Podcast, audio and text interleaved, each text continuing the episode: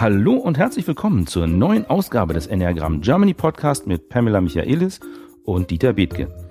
Wir sind heute nicht alleine im Studio, sondern wir haben einen Gast dabei, das ist der Sebastian. Und mit Sebastian wollen wir uns mal unterhalten über das Thema Entwicklung vom Kollegen zur Führungskraft. Super, dass du heute da bist, Sebastian. Herzlich willkommen. Pam ist auch wieder da, die brauche ich nicht groß vorstellen, die kennt ihr alle schon. Aber richtig toll wäre, wenn Sebastian sich selbst gleich mal ganz kurz vorstellt. Ich weiß schon, er ist Mathematiker und Statistiker und ähm, hat sich äh, auch jetzt im Enneagramm weitergebildet. Und vielleicht kann er uns da ein bisschen Einblick geben, wie das alles für seine berufliche Entwicklung auch weitergeholfen hat. Herzlich willkommen, Sebastian. Bitte sag uns, wer du bist. Ja, ich bin ausgebildeter Statistiker und Mathematiker. Ich arbeite seit acht Jahren in der Medienforschung bei den eher sehr datenlastigen, datenanalytischen Fragestellungen und zu Reichweitenprojekten. Mhm.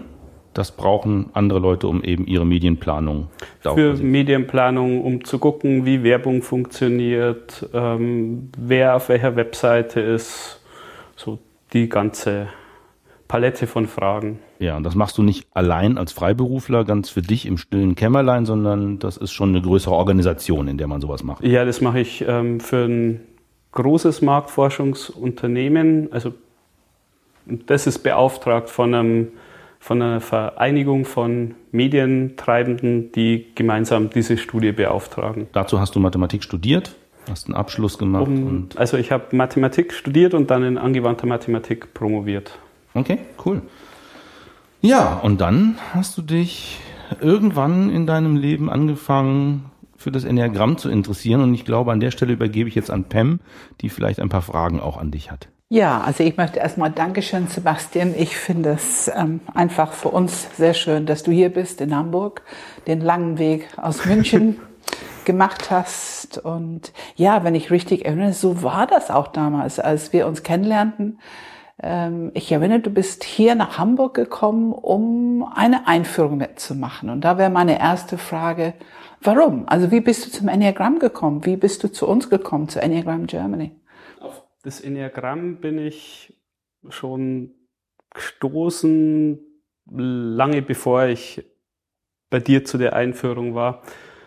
Da bin ich kurz bevor ich 20 geworden bin, über ein, über ein Buch gestolpert, das damals sehr be bekannt und populär war.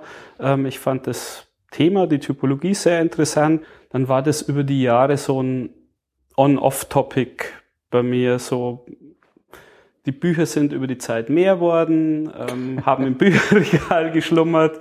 So wenn, ja meistens, wenn es mir dann eher schlecht gegangen ist, habe ich wieder so nachgeschlagen, so hm, an was kann es liegen, wo bin ich in der Typologie? Ja. Ähm, aber so richtig gefunden habe ich mich da in den Büchern tatsächlich nicht. Ja. Es ist oft so, dass äh, wir hören, wenn Leute zu uns kommen, die haben oft einen längeren Weg hinter sich, ähm, wo die Bücherregal sich aufgeführt hat. Und viele glauben tatsächlich, dass die aus Büchern das Enneagramm lernen können. Was war für dich dieser Punkt? Du hast ja nun irgendwo doch dich entschieden, offensichtlich, du möchtest es irgendwie live erleben. Äh, was war der Punkt? ja, wie gesagt, ich hatte mich ähm, tatsächlich in den Büchern nicht so wirklich zuordnen können. Ich habe dann einen Online-Test gemacht, aber irgendwie so das, das hat, das hat alles irgendwie nicht passt. Es waren noch zu viele Fragen. Nee, also es ist dann, also bei dem Online-Test ist tatsächlich was anderes rauskommen, als, als wo ich mich dann letztlich selber wiedergefunden habe. Und also ich habe mich dann auf die Suche gemacht, so das nicht nur mir anzulesen und drüber nachzudenken, sondern ir irgendwo einmal zu erleben oder mehr drüber zu erfahren, wo jemand, der sich damit beschäftigt hat, ein Lehrer, der mir da auf die Sprünge helfen kann. Dann habe ich so im Internet gesucht, habe einige ähm, Enneagramm-Seminare im kirchlichen Bereich gefunden, mhm. da ich damals mit kirchlichen Dingen sehr wenig das, das erste Buch war sicherlich Rohan Ebert, oder? Das erste ja, Buch war genau, Rohan das Ebert. Ist, ja, genau. Da ich damals so im, mit kirchlichen Dingen sehr wenig am Hut hatte, wollte ich einen weltanschaulich neutralen Anbieter. Und ähm, da bin ich eben auf der Webseite gestoßen, das war damals zu der Zeit so ein Eisberg, so mit e-, etwas überm Wasser, etwas unterm Wasser. Das hat mich dann so angesprochen, also das gesamte Programm ein Stück weit, wo ich mir gedacht habe, naja, okay, die, also die geben zum einen Seminare, scheinen aber auch was richtig damit zu arbeiten, mit, mit in Coaching und Mediation. Das fand ich ganz gut und hat es was mit zu tun, dass es den ein, also dass es darum ging, das Enneagramm beruflich anzuwenden? War das für dich ein Kriterium? Mm, es muss jetzt nicht beruflich sein, aber es war schon sehr, es war gut, dass ähm, das jetzt nicht nur jemand ist, der sagt, naja, ich mache alle halbe Jahre mein Enneagramm-Seminar, sondern zumindest, also hatte ich den Eindruck, so kontinuierlich damit arbeitet und ja, ja da auch was gesehen hat. Ja, ja. Auch wenn wir nicht promoviert haben im Enneagramm. Das ist nicht so wichtig für mich. Nee, nee, aber ich erinnere damals schon, äh, dass du ähm, recht, also wenn ich das mal sagen darf, recht wissenschaftlich unterwegs war. Also ich erinnere, dass eine gehörige Portion Skepsis sozusagen im, in die Einführung, äh, damit haben wir uns schon beschäftigt, Fragen und. Ja, ist klar. Also so als ähm, Jugendlicher war Mr. Spock von Star Trek so durchaus eine naja, interessante Figur so oder ein, Vorbild, ja. ähm, was ja sehr abgeschnitten von, von allen Emotionen und so ist. Aha. Äh, das war gut, das fandst du positiv. Ja, das hat mich damals schon fasziniert als, als, als Jugendlicher. Warum ist das ein Wert für dich? Ja, jetzt ist es nicht mehr so ein Wert, aber so ist, äh, der, der hat so, ähm, ja, neutral, ein bisschen über den Dingen stehend gewirkt, das. Objektiv? ja, objektiv, auch die Ruhe bewahren, so klang ganz gut. Das war so ein bisschen Vorbild für dich. Ja. ja. Und nun bist du zum Enneagramm, du bist in eine Einführung gekommen und ich habe verstanden, solche Aktivitäten, dass die, also diese Aktivität würde ausgelöst, weil du ja selber irgendwo irgendwas an dir verändern wolltest oder verstehen wolltest. Was hat dich da, ich meine, du hast ja nun inzwischen wirklich viel gemacht. Du hast unsere Coaching-Ausbildung du machst, du hast viel Enneagramm-Bausteine ähm, gemacht. Was war der Punkt? Was hat bei dir sozusagen, was hat es ausgelöst und was hat es für dich so attraktiv gemacht, dass du weitermachen wolltest, dass du mehr wolltest? Also zu der Einführung bin ich tatsächlich gekommen, ähm, weil ich mir gedacht habe, naja, ich will das mal hören und eineinhalb Tagen kann man mal was sehen und dann kann ich noch immer gucken, ob mich das, ob ich das weiter vertiefen will oder nicht. Mhm. Ähm, der konkrete Auslöser, mich wieder mehr damit zu beschäftigen, war, ich bin ein knappes halbes Jahr, bevor ich vor, bei der Einführung war, bin ich so aus dem Team raus zum, zum Teamleiter befördert worden, ähm, was dann für mich nochmal ganz andere Herausforderungen hatte. Also zum einen musste ich mehr Überblick behalten. Ich konnte dann äh, manche Dinge, die ich vorher selber gemacht habe, nicht mehr machen. Ähm, und Überblick über? Naja, die Projekte, wo die einzelnen Kollegen stehen. Ähm, also es ist mehr bei mir zusammengelaufen. Gleichzeitig konnte ich weniger operativ machen, hatte aber als im Enneagramm 8 angesiedelt natürlich sehr klare Vorstellungen, wie die Projekte zu machen sind. Ja. Und also aus heutiger Sicht würde ich sagen, naja, wie, wie gehe ich mit meinem Kontrollbedürfnis in der Situation um? Ah ja, das war das die Frage. Wie war es für dich, Menschen zu führen? Was, was für Herausforderungen hat es dir geboten? Also zum einen bin ich da mit einer gewissen Naivität rangegangen, weil ich wusste, naja, okay, thematisch weiß ich zu den Dingen, die wir machen, sehr viel. Also bin ich wahrscheinlich der Richtige dafür dass da aber noch ähm, andere Dinge dazugehören wie organisieren, ähm, führen, auf die Entwicklung ähm, der Mitarbeiter schauen. Also das ist so äh, erst später ins Bewusstsein kommen oder auch dann, wenn jemand einen anderen Stil hat, äh, zu arbeiten, einen Umgang damit zu lernen. Ja, also ja, ja. zu sagen, ähm, ja okay, der macht das jetzt anders als ich, ähm, aber es ist in dem Rahmen, den wir wollen. Also ist es okay, wie es macht. Ja. Also ich glaube, das ist wirklich das Thema, das hatte ich auch damals. Ähm, ich habe ja auch lange Zeit Führungskraft und, dieses Thema, dass die Menschen so unterschiedlich sind, das ist, glaube ich, eine von den Herausforderungen für viele Führungskräfte. Und die haben einfach nicht zur Verfügung, um damit umzugehen. Man kann es nicht mal verstehen, weil es so ganz anders ist als unsere normale Art, uns zu verhalten. Was genau, wo würdest du sagen, was, wo war der Gewinn für dich und hat das Enneagramm überhaupt für dich was gebracht zu diesem Thema?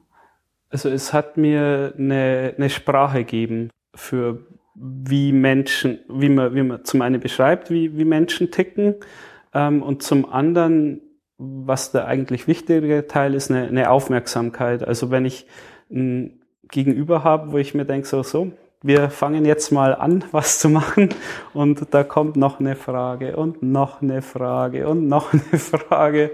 Dann ja, üblicherweise werde ich dann ungeduldig und ähm, mittlerweile weiß ich halt, okay, ähm, vielleicht habe ich da einen Kopfmenschen als Gegenüber, ja. der ja. da noch einen Informationsbedarf ja. hat, weil für ihn noch irgendwas ungeklärt ist. Also das erleichtert mir dann halt zu schauen, so, okay, was, was, was brauche ich in der Situation ja. im Umgang mit den Menschen? Ja. Es ist natürlich auch absolut sozusagen zwei entgegengesetzte Pole, wenn ein Bauchmensch, der nun einfach sofort spontan handeln möchte und eigentlich auch kann, ähm, auf jemand trifft, der erstmal auch Bedenkzeit braucht einfach. Ich habe gelernt, an der Stelle ähm, wirklich zu fragen, was denkst du, was passieren könnte? Wenn die Fragen, sogar bei mir als Herzmensch sind die Fragen mir auch manchmal zu viel gewesen. Und ich habe gelernt, einfach zu fragen. Ja, okay. Also ich höre, es hat dir eine Sprache gebracht. Was hat dich, ich meine, du hast ja die Ausbildung gemacht. Was hat dich motiviert, dich dafür anzumelden? Was war deine Hoffnung? Was hast du besucht? Also zum einen habe ich in der Einführung dann tatsächlich das gefunden, was ich jahrelang in Büchern nicht gefunden habe, nämlich ähm, wo ich in diesem großen Ganzen bin. Ja, ja.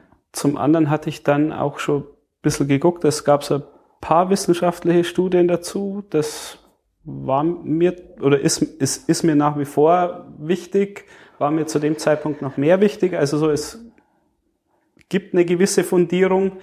Ähm, letztlich habe ich dann in den, in den Ausbildungsbausteinen gesehen, dass es einfach funktioniert und das würde mir mittlerweile reichen. Als Einstieg war, dass es wissenschaftliche Artikel dazu gibt, also hat die Hürde schon sehr gesenkt ja, für ja. mich. Kannst du vorstellen, dass wir diese wissenschaftlichen Artikel, dass wir die zu Titeln bekommen? Dann würden wir es unseren Zuhörern zur Verfügung stellen. Ist das möglich? Äh, ich habe die irgendwo ja. ähm, in einer Bibliografie. Ja, das siehst du, siehst du. Das ist, das ist das Schöne. Also deine Stärke als Wissenschaftler kommt uns dann auch zugute. Ja, gerne. Ja, und du sagst, heute beutest du es nicht mehr, weil. Was genau erlebst du im Seminar? Was meinst du damit? Immer, wir sprechen immer über die mündliche Tradition. Ich glaube, das wissen unsere Zuhörer auch, was ich jetzt, ne, wie mhm. ich dich interviewe, ist mündliche Tradition pur.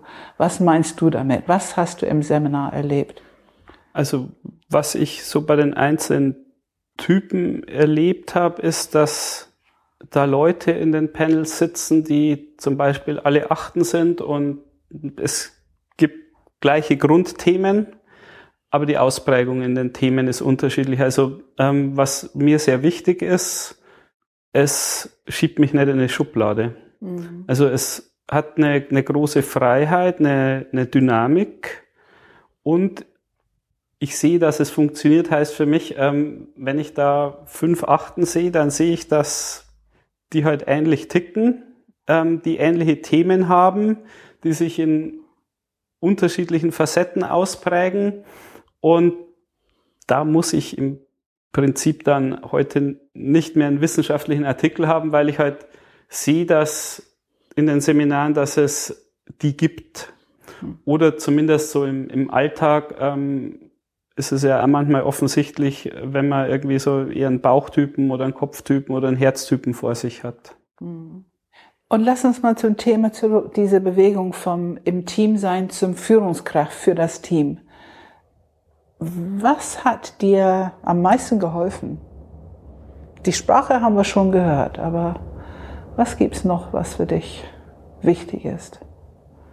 Also die, die Sprache, es gibt mir eine Aufmerksamkeit für, für das, was, was das Gegenüber in einer Situation braucht. Also ähm, wenn du sagst Aufmerksamkeit, das ist, wo wir immer über Wahrnehmung sprechen. Ja, ne? also dass, oder dass du deinen Hauptfokus ne, erweitern kannst. Ähm, ein Beispiel ist vielleicht, ich komme morgens in die Arbeit, den Kaffee noch in der Hand und dann sagt die Königin, ah, ich brauche dringend was von dir.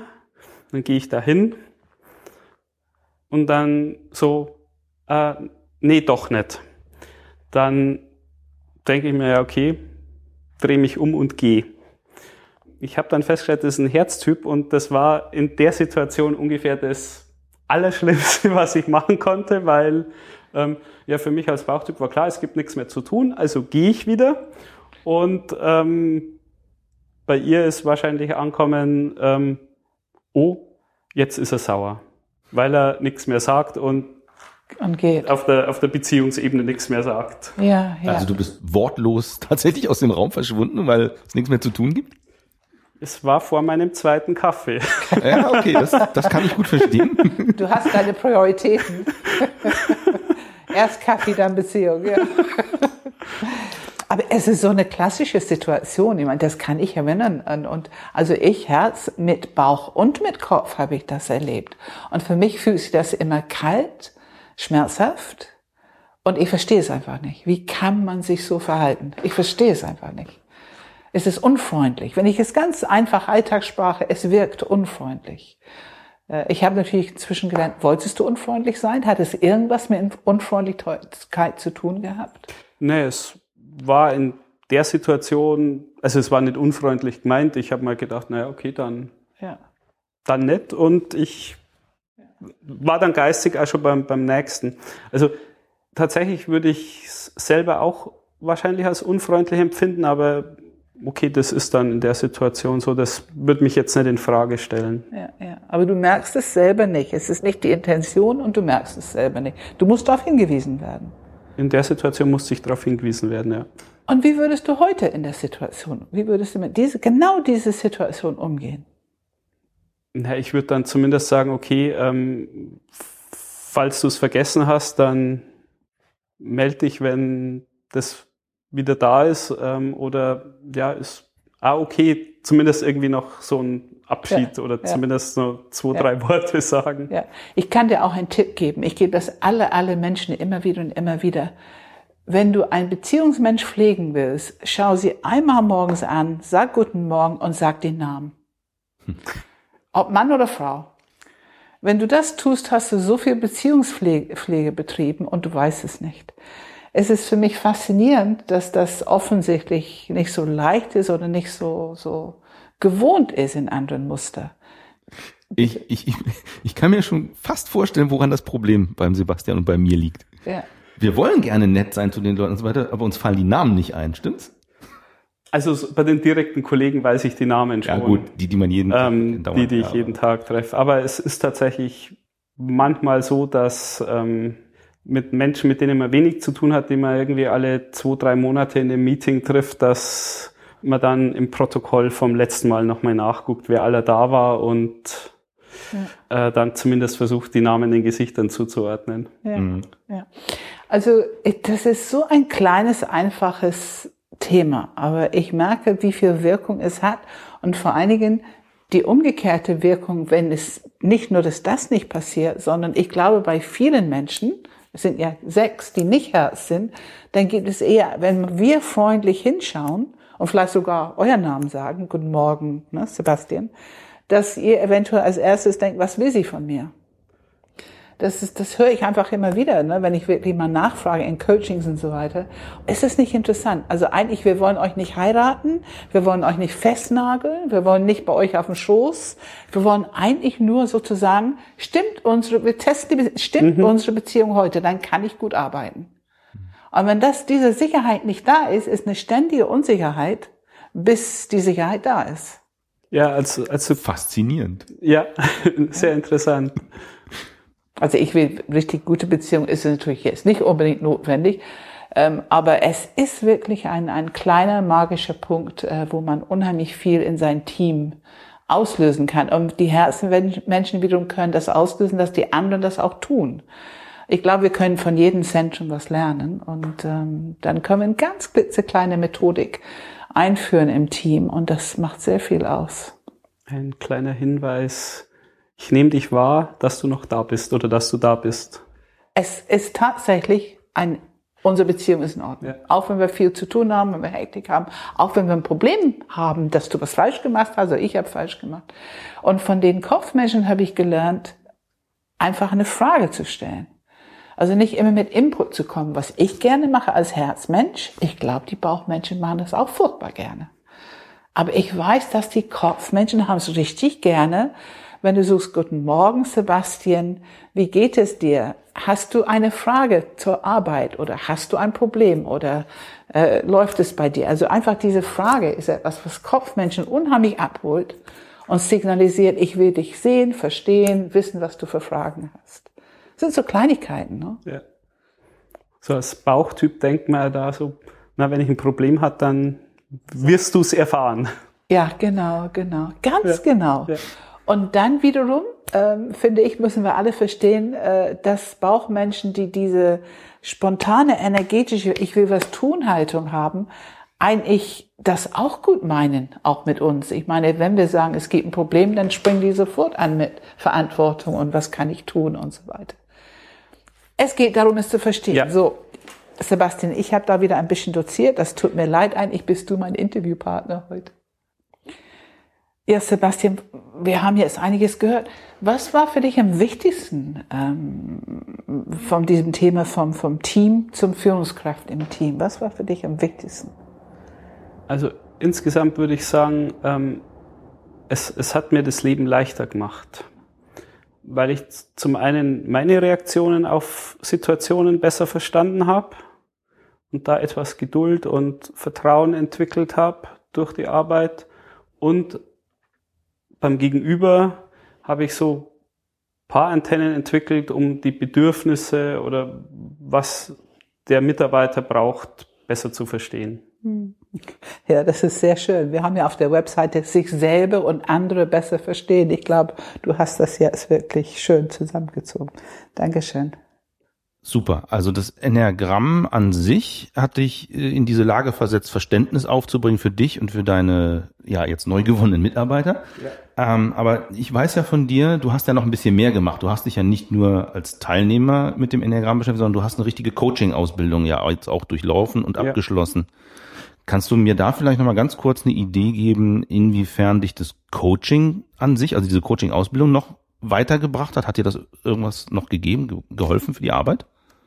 Ja, also es hat zusätzlich zu der ähm, Persönlichkeitstypologie Enneagramm noch ähm, Elemente von, ähm, wie tickt so ein Systemteam und worauf muss ich bei Kommunikation achten, das so als zusätzliche Bausteine und Elemente dazugeben.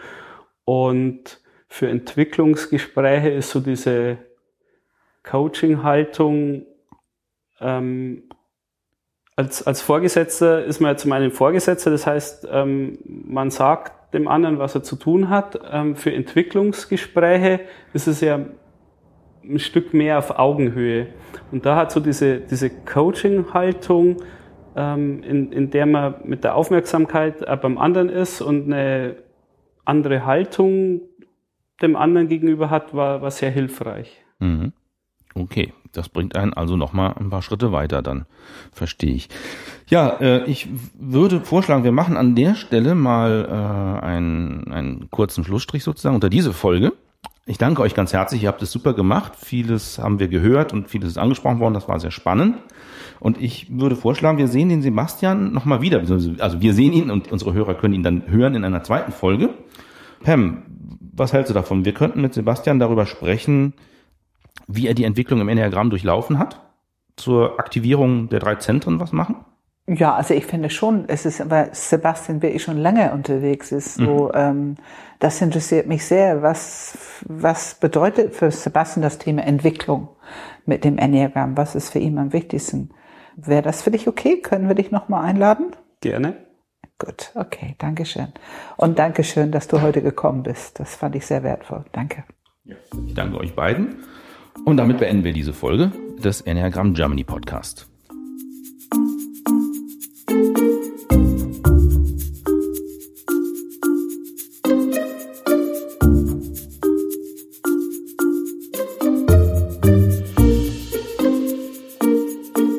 Auch dieses Mal waren für euch am Mikrofon Pamela Michaelis und Dieter Bethke und als unser Gast Sebastian.